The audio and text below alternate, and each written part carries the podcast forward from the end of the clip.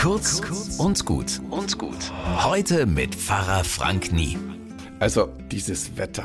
Ich komme mir langsam vor wie eine Schildkröte.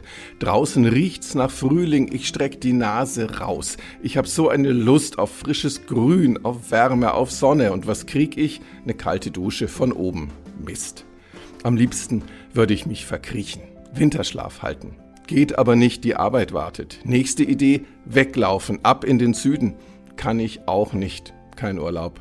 Bleibt also nur abwarten und immer wieder den Kopf rausstrecken und gucken. Denn klar, früher oder später wird es ja wieder warm und sonnig.